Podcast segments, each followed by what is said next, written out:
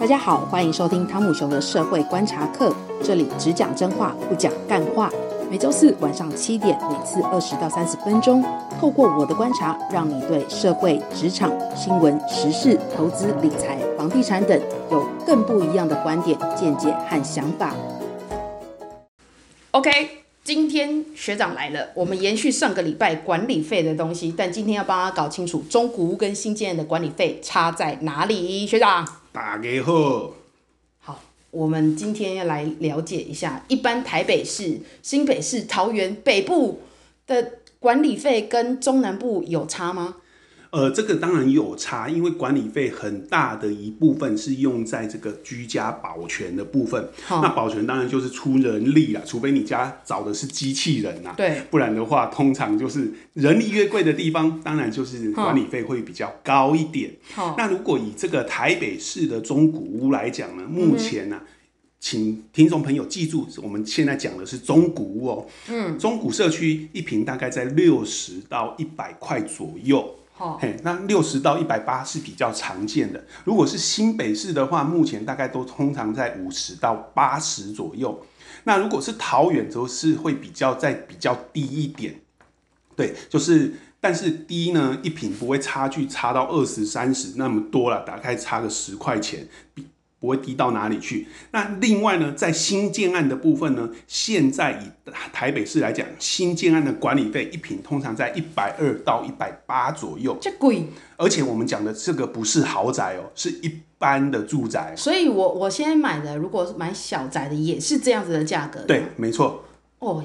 所以，观众朋友、呃，听众朋友，如果你现在去看台北市的新建案，你只要去问管理费，大致都落落在这个区间，你可能会觉得，哇，这哪家要求啊？呢吼，哦，嘿，所以这个主要，这是台北市一百二到一百八，新北市也是大概是这样子。新北市当然就比较便宜，新北市的话呢，最多通常不会超过一百二。大概这都在都在七八十到一百出头左右哦。那桃园的话呢，就是更便宜，桃园都在六十到八十左右。好好好，因为呃，基本上桃园跟新北的这个社区的规模会比较大一点，嗯、这也关系到每一户摊这个户数的多寡，会影响到它每一个月摊平的那个。管理费的一个金额，住户越多，帮你分摊的人越多，分母越大，你要缴的越少，就是、意思是这样。社区户数越多的，你每一户缴的管理费当然就会比较少一点。对，但是也是你的公社要跟人家用的也比较多，所以也比较快消耗，对，嗯、对不对？那对，那社区住户越社社区住户越少的，当然你每、嗯、每一户要分摊的管理费就越贵。好好，但是这个有一个标准吗？这个通常没有标准，因为我这个就我们说到，其实你的管理费就是跟你的管理的品质，还有管理的项目有关系。但是现在你说都都把管理费最。最大是用在保全啊，保全通常请来不都在那边度孤的吗？都在那边睡觉的。所以这就跟保全的素质有关。为什么新建案的管理费会比较贵？因为新建案找的保全通常都是比较年轻力壮哦，嘿，不会找那个老有小偷的时候还可以跟他搏斗一番。对对对，不会说啊，来搬个包裹啊骨折哈啊，或者是要要去浇个花哇，浇个花就受风寒你。这个很辛苦，有时候我都觉得社区的老阿伯在在接包裹的时候，我都觉得他们可能会产生工作伤害。欸，但是你知道我以前那个呃住的地方啊，他的社区就是他他的保全是年轻人，他晚上也在度孤，也在睡觉。年轻人也是人嘛。嘿，可可能白天比较累一点。然后我每次经过的时候，我都不好意思叫醒他，我都就是啊，默默的就走走回去。其实保全的素质呢，跟这个管理费付出的多寡有关。好通常呢，你如果付的金额越高的话，保全公司当然会提供比较好的保全服务给你。欸、有什么？有什么？除了睡觉外，除了这个。年纪的大小，其实保全员的本本人的条件跟素质，这个学历修养也有关系。这个学历修养也有他，要考四十五斤吗？你都不知道都市传说有有些保全员甚至有过案底的。哦，对，其实我觉得有案底是没有关系，但是你的心至少是如果是正派或是什么的，我觉得是 OK 的啦。有过案底怎么会心是正派？不是啊，他说你改过向善啊。哦，原来是这样。对啊，有可以吧？有那么容易回得去？我的体重都回不去。那是你的问题啊！我是说，要给更生人一次机会，不是吗？哦、是是是，但但是其实就算是有些人像主持人这么佛心，愿意给更生人机会，嗯、但是我很多住户还是会有些介意啦。哦、所以你如果当然啦，如果你保全管理费缴的越多，你。那保全员可以提供的服务就越多，甚至有些这个社区啊，它还可以提供餐饮服务啊、轿车服务啊等等的。好，我比较想知道是保全的可以提供的服务有哪些啊？这一些就是你跟保全各个社区的管委会跟保全公司怎么做洽谈。通常不就是用来那个传递包裹用？哦，当然不是。现在为什大家通常会叫它保全啊？但其实真正的名称应该叫物业管理公司。对对对。那物业管理公司它提供的服务是多元化的，保全只是其中一项。对，是还有公共设施的维护啊，或者是我们刚才讲到的餐饮的服务啊，嘿，或者是等下保全要帮你送餐哦。物业管理嘛，啊。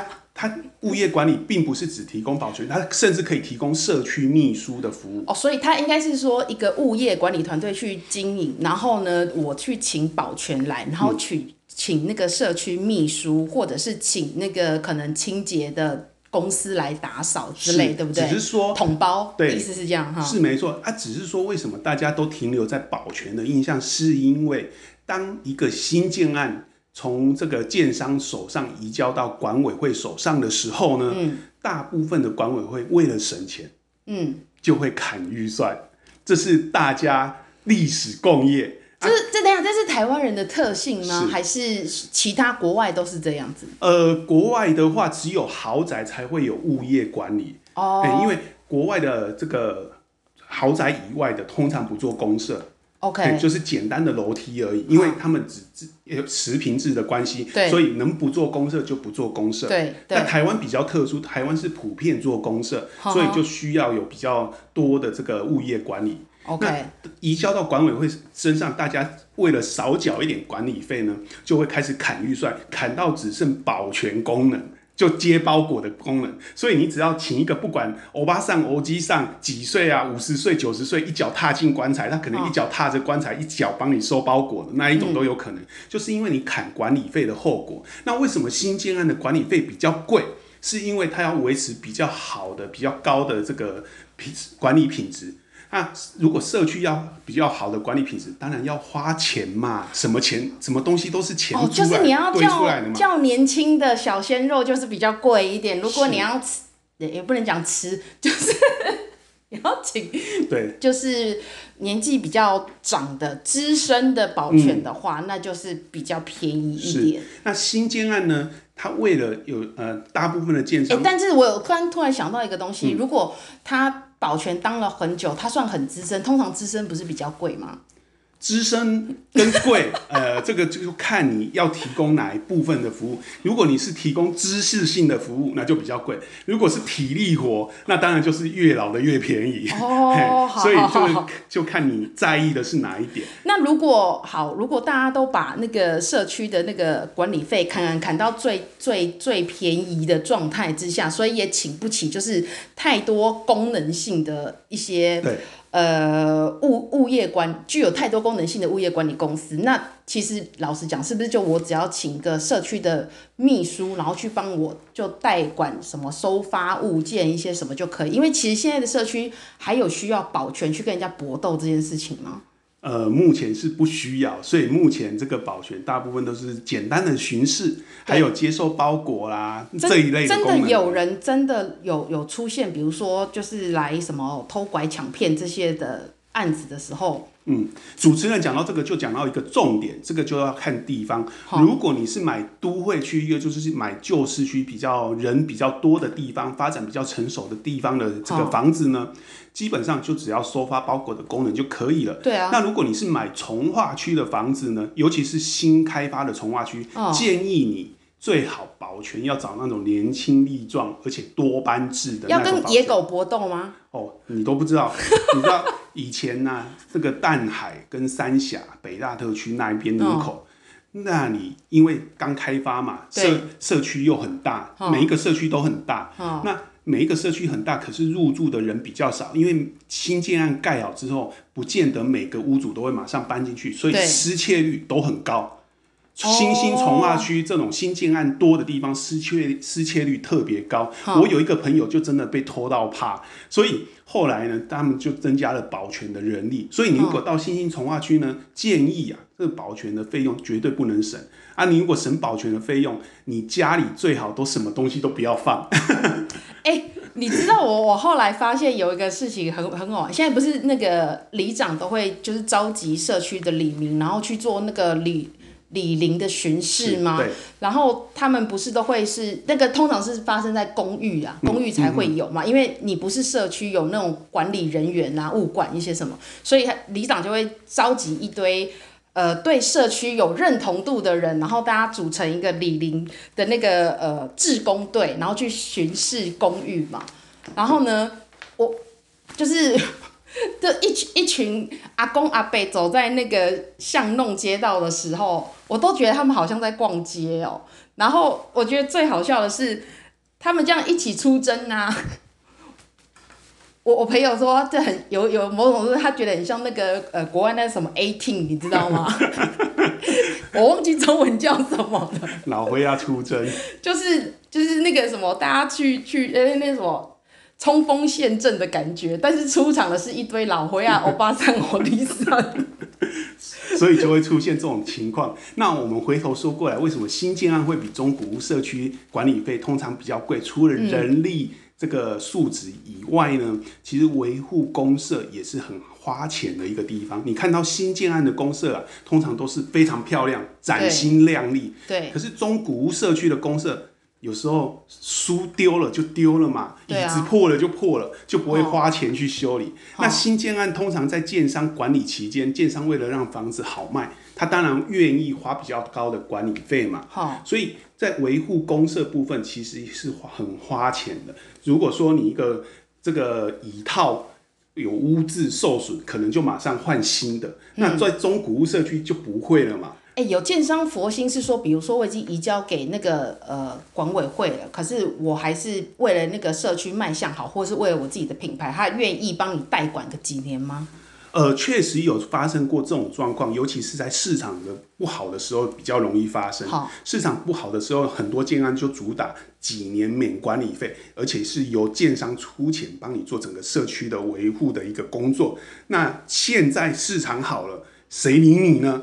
对啊，你不买房子就不买嘛。西北风嘛，反正要来买的人一大堆，我差你吗？所以现在建商拿翘了，所以这部分、哦、起风了，对，起风了啊！这部分的成本就要住户自己负担了。OK，所以新建案跟那个旧社区还是有一些差别，那就是看说你自己需要什么，但多数来讲，应该社区的管理应该都算还 OK，没有差到很离谱吧。对，基本上你在台北市或者在台湾的都会区，现在以台湾来讲，治安都是很好的，跟国外相比，哦、台湾治安好太多了。哦、所以基本上，如果你是保全简单的收发工作，这部这部分都不是不成大问题。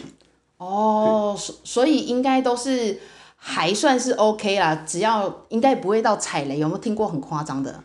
很夸张的当然是有这个，但是这个发生的案例很少。就是说，有的管委会啊，跟保全公司串通啊，就是有一些有颜色背景的这个分子进入，所以他就掌控整个管委会，掌掌控整个社区。这个还曾经速度闹上新闻。所以你在找这个管管委会在找保全公司的时候，最好你要找一个，先找一个可以信得过的主委。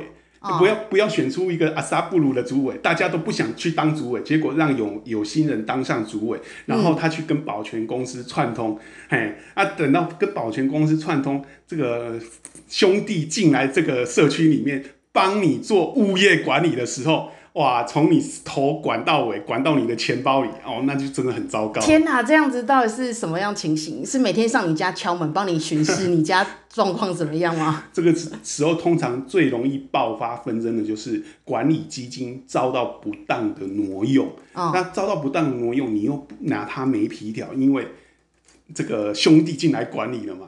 对你你有什么事情，你可以向上反映。来，你你你有种你就出来反映。嘿，呃啊、通常这个时候就没辙了嘛。好，就问题就闹大了。所以其实大家不能忽略自己的权益。对对对对，好。